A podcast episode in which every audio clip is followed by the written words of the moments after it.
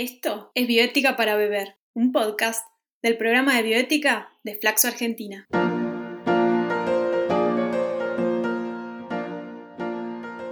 Porque queremos hacer que la bioética sea digerible como un líquido, cotidiana como la bebida y que se charle en compañía de algún brebaje.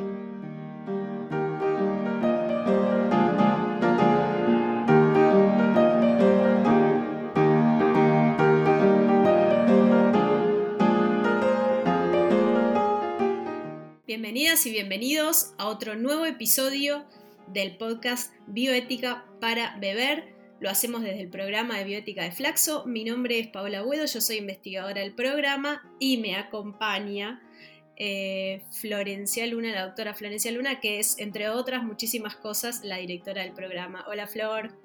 Hola, ¿qué tal Paola? ¿Cómo estás? Bien. Bueno, hoy vamos a hablar de un tema eh, que nos concierne a todas las personas que en algún momento fuimos o somos usuarios del sistema de salud porque tiene que ver con el manejo de la información sanitaria y eso tiene como, como dos eh, dimensiones básicamente, pero bueno, seguramente se pueden analizar desde otras perspectivas también, que es una dimensión más ética y una dimensión también legal y es la que un poco vamos a tratar de enlazar en el desarrollo de este podcast. Vamos a empezar reconociendo que hay como dos tipos de información eh, en términos de información en salud, que tenemos la información personal y la información sensible, que es la que nos interesa a los efectos del manejo de este tipo de información. ¿Por qué? Porque la información de tipo sensible es todo aquel dato personal que revela, por ejemplo, nuestro origen étnico, nuestras opiniones políticas, nuestras convicciones religiosas o morales, nuestra, si tenemos alguna afiliación sindical, y datos sobre nuestra salud. ¿Y por qué esos datos que revelan esta información serían o son clasificados como sensibles según nuestra legislación? Bueno, porque aluden a información que eventualmente se puede vincular a algún tipo de estereotipo, de prejuicio que puede ser, que puede ser usado, por ejemplo, para que algún seguro de salud eh, no nos acepte o no nos acepte en algún trabajo. Digamos que se supone que si un tercero accede a este tipo de información puede ser usada en nuestra contra, ¿no? O sea que tiene alguna potencialidad para generar algún daño a, este titular y por eso, al titular de la información, y por eso hay muchos mecanismos para, para preservarla, como es el secreto profesional, como es la confidencialidad, la privacidad. Sí, en realidad es muy interesante el tema de la información, porque en realidad ya desde el juramento hipocrático es un tema que eh, genera, digamos, preocupación en la comunidad médica, entre comillas, ¿no? Eh, pero vos fíjate, Paola, que ya en el juramento hipocrático se dice, callaré todo lo que vea o oiga dentro o fuera eh, de mi actuación profesional, ¿no? es decir, que a diferencia de otro tipo de información que veíamos en, nuestro podcast, en nuestros otros podcasts, como puede ser eh, el consentimiento informado o la veracidad misma, esta no aparece de la misma manera que aparece esta idea de preservar la confidencialidad y aquello que se diga en consulta, ¿no? Exacto. El otro tema que es muy interesante, como decías vos recién, Paola, es cómo se ha venido eh, tomando conciencia de manera legal, digamos, para volver ley positiva, cuestiones que son en realidad preocupaciones éticas. Por ejemplo, tenemos cuáles cosas. Bueno, como recién decías, la ley, eh, la ley de los pacientes, digamos, hay todo, aún en el Código Civil y Comercial también. Yo a veces no quiero centrarme tanto en la legislación porque claro, la legislación es, digamos, tiene que ver con cada país. Entonces, en la Argentina tenemos este tipo de leyes, pero no sabemos, qué sé yo, qué tipo de leyes hay ni en Colombia o en Perú o en Bolivia y sabemos que sí tenemos muchos oyentes que van más allá de la Argentina, pero es bueno por ahí comentarles qué es lo que nosotros tenemos eh, en la Argentina respecto de este tipo de protección, ¿no? que ya la podemos ver eh, en, el, ámbito legal. Totalmente. Em, además, no, está bueno esto que decías de, diferenciar siempre lo, legal de lo ético, porque eventualmente, digamos, la legalidad es una, es una contingencia, digamos, puede cambiar. Entonces nosotros tenemos que tener claro justamente cuáles son los fundamentos morales para que existan esas leyes o no existan otras. Y, en este sentido es que por eso es importante por ahí recuperar de nuestra ley de derecho del paciente sí la información de tipo sensible, porque eso tal vez sí es una definición que es más moral, ¿no? Como eh, entender qué información eventualmente, que es muy íntima, puede causarnos daño si no está bien manejada o si no está bien custodiada. Y entonces eh, ahí es cuando, claro, tenemos, tenemos que tener ese consenso moral de, de, cuál es este tipo de información y cómo la vamos a custodiar, porque entendemos también que nos generaría daño para después hacer el marco legal correspondiente y, y sobre todo, digamos, para aquellos que tenemos eh, por ahí años también de lectura y de literatura, ¿no? Nos retrotrae a eh, qué sé yo, literatura clásica, uno podría decir como la de Orwell, ¿no? En donde el manejo de la información, bueno, que es algo que también lo estuvimos hablando, el manejo de la información es manejo del poder, ¿no? Algo que también nuestro amigo Foucault recalcaba, digamos, de manera eh, brillante, mostrándonos cómo en el diseño de las instituciones hay un manejo muy fuerte del poder, ¿no? Y esto lo vemos también en este tipo de situaciones. Por eso es tan importante que haya instancias de protección. Sobre todo porque eh, justamente hoy leía un, artículo en donde, por ejemplo, se hablaba de, de cómo esto se va extendiendo, ¿no? Y lo que el artículo este señalaba era como en Moscú ahora se va a poder comprar eh, los boletos de subte con eh, solamente, digamos, con el registro visual de las personas. Esa también, de alguna manera, pasa a ser información que puede ser íntima en el sentido de que, bueno, se puede empezar a traquear de dónde a dónde va una persona, en qué momento está, en qué momento no está, y volviendo a lo que señalaba al principio, ¿no? haciendo estas referencias orwellianas, ¿no? en sociedades en donde eh, el funcionamiento democrático a veces trastabilla o ha trastabillado en el pasado, bueno, nos hace eh, tener muchísimo cuidado y vamos cada vez más, nuestra información está ahí al alcance de todo y muchas veces nosotros la ponemos más al alcance de todos, ¿no? Ya saliéndonos de la información médica y hablando también de toda la información que circula en las redes sociales, ¿no? Toda la información que está ahí dando vueltas. Pero si volvemos a la cuestión médica, estaría bueno que nos cuentes, eh, Pau, bueno, por ejemplo, qué es lo que tendríamos que tener en cuenta o cuáles son los puntos importantes, por ejemplo, respecto de nuestra historia clínica. ¿Quién es el propietario? A veces nos olvidamos de quién es el propietario de esa historia clínica, ¿no? Las instituciones la acaparan y los usuarios, los clientes, las clientes, los pacientes, las pacientes, nos quedamos afuera, ¿no? Exacto, sí, nos, hicieron creer que las historias clínicas no eran nuestras, eh, pero lo son. Y de vuelta, creo que para, para, seguir haciendo esta diferenciación, si bien en Argentina sí tenemos esto bien claro en letra, en letra legal, pero es importante también que en términos éticos comprender que esa información que está ahí es nuestra, por lo tanto ese, ese documento es nuestra y nosotros como pacientes somos titulares de las historias clínicas, porque esa historia clínica es sobre nosotros. La, cuestión es que las instituciones sanitarias custodian las historias clínicas fundamentalmente y también tiene que ver con, una cierta protección de los pacientes y también de los profesionales, porque la historia clínica también es un documento obligatorio para, el desarrollo eh, digamos, para que cada práctica que se desarrolla sobre nuestros cuerpos, nuestras mentes, digamos, tenga que ser documentada en la historia clínica, eso es una obligación institucional que también digo, en, algún momento si nosotros queremos revisar qué pasó, ¿no? tenemos que poder recurrir a, ese documento, por eso es que la historia clínica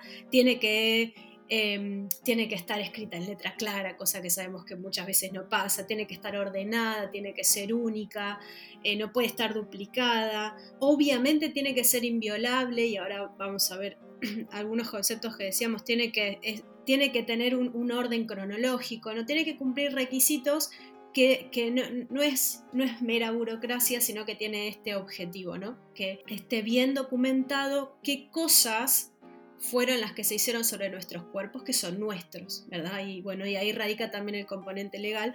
Y en este sentido es que la historia clínica está como bajo el formato del secreto, no sé si el formato, pero sí bajo, bajo, ese, eh, bajo el secreto profesional, ¿no? Como el, pacto entre el paciente o la paciente y él o la profesional, eh, lo, digamos, ahí lo, que ocurre es un, es un, acto de confidencialidad, ¿no? Cuando yo sé que puedo contarle a la persona que tengo enfrente y que se dedica a eso, y esa persona va a mantener esa información en lo que se llama secreto profesional y está como la relación de los dos conceptos. Claro, y si querés podemos dar eh, a nuestros oyentes esta famosa definición de confidencialidad, en donde lo que se señala es que se rompe la confidencialidad cuando la persona a la cual se le reveló información confidencialmente o de manera privada no protege o deliberadamente revela a alguien tal información sin el consentimiento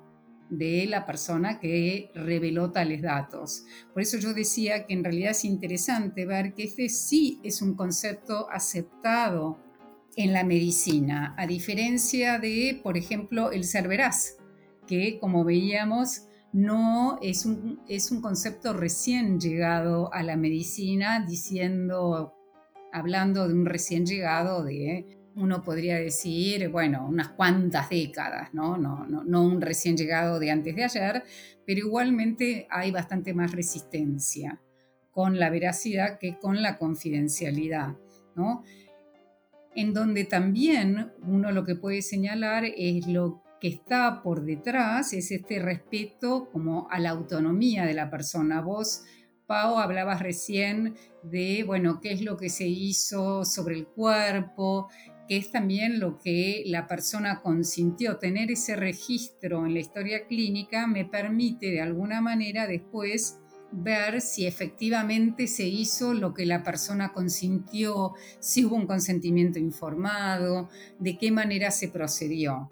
Pero muchas veces, o porque quizás tradicionalmente la historia clínica estaba tan asociada a la institución, uno siente que no, no tienen nada que ver. Por eso es interesante y es importante eh, recalcar, como bien decías, Pau, que la historia clínica es de los y las pacientes, ¿no? Somos los titulares de esa historia clínica, sí. Exactamente.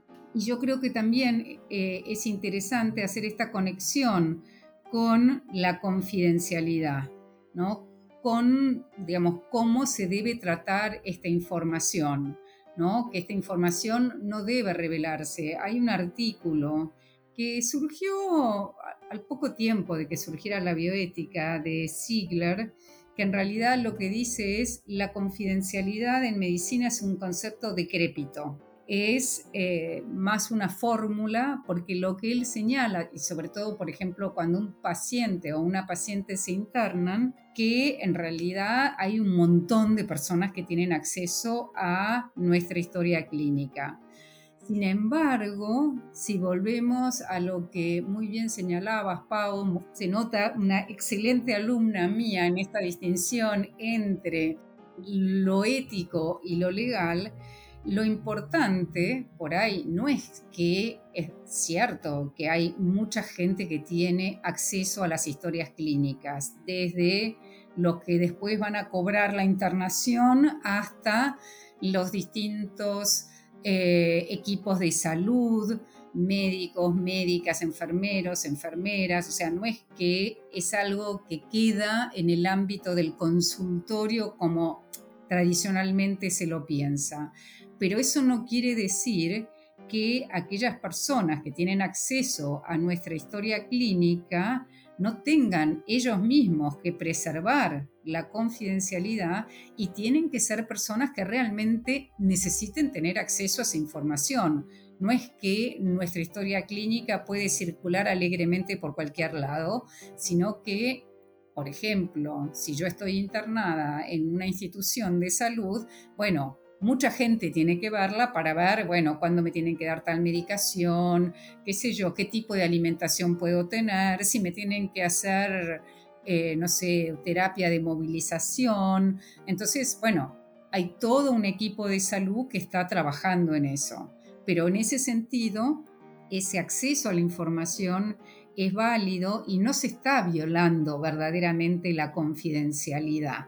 Se viola si un poco volviendo a la definición de datos sensibles que también establecías al principio, Pau, digamos, si esa información, por ejemplo, se da a la compañía aseguradora y entonces se retasean se, se, retasean cuidados o si se le da, qué sé yo, a un periodista, si la persona es una persona, digamos, del ámbito público.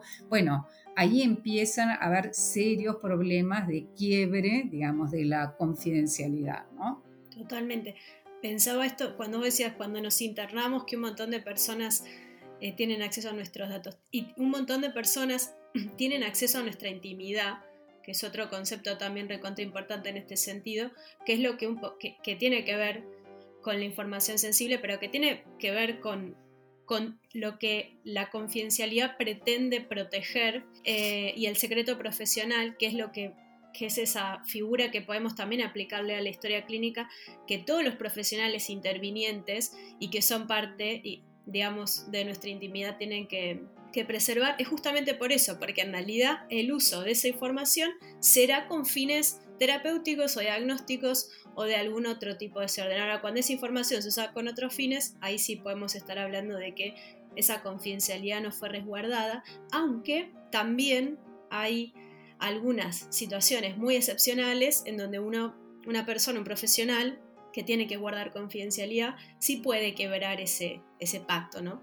Sí, y, y esto es muy importante porque muchas veces es como que no se toma conciencia que no hay derechos absolutos. En principio, tenemos que respetar la confidencialidad, pero hay situaciones que pueden llevar a, tener que, por ejemplo, notificar a las autoridades o quebrar la confidencialidad porque, por ejemplo, qué sé yo, sea necesario hablar con la pareja de ese o esa paciente porque puede tener una enfermedad que sea transmisible y tiene que tener ciertos cuidados que son importantes o para los hijos. Entonces hay algunas situaciones y en realidad es muy interesante porque todo este planteo, por ejemplo, se, se, puso muy de manifiesto con todo el tema del HIV-Sida, ¿no? Cómo manejarlo, de qué manera, cómo preservar, digamos, la confidencialidad porque a la vez, en muchos casos, estas enfermedades son muy estigmatizantes, entonces hay que tener muchísimo cuidado con el quiebre de la confidencialidad. Si bien no es, no es un valor o principio absoluto, eh, tenemos que tener mucho cuidado cómo lo manejamos. Exactamente. Y hay eh, una cosa muy importante que tenemos que saber respecto a la historia clínica es que si nosotros o nosotras decidimos o necesitamos o queremos saber qué dice nuestra historia clínica, podemos ir a pedirle a la institución en donde está custodiada y esa institución tiene la obligación, ahora sí por el marco legal vigente en la Argentina, de expender una copia a las 48 horas hábiles de nuestro pedido y si no lo hace podemos, digamos, utilizar un recurso de habeas data. Y esto es, es, es muy importante porque eh, yo misma he trabajado en instituciones sanitarias en donde eso no estaba, pero no, no, no, no es que había una mala voluntad, no estaba en el conocimiento eh, de las personas. Las personas creen que no pueden acceder a eso, así que esto es recontra importante que lo sepamos. Sí, es muy importante y también creo que es importante que empecemos a pensar no solo en esta visión ya tan tradicional, digamos, del manejo de la información de la medicina, sino en cómo se empieza esto a combinar con todo lo que es inteligencia artificial, apps, algo que, por ejemplo, con la pandemia también vimos eh, de qué manera toda nuestra información, no toda, pero digamos como alguna información médica, por ejemplo, eh, las vacunas que tenemos, etcétera, eh, empiezan a estar en, bases de datos que tienen que estar realmente muy bien cuidadas, etcétera, etcétera, etcétera, ¿no? Totalmente. Bueno, excelente, Flor. Un gran episodio el de hoy. Nos pusimos al tanto con, con la información, qué hacer, tener en cuenta y ver también la contracara ética de todos estos problemas. Así es. Bueno, seguimos la próxima. Chao. Hasta la próxima, Pau. Chao.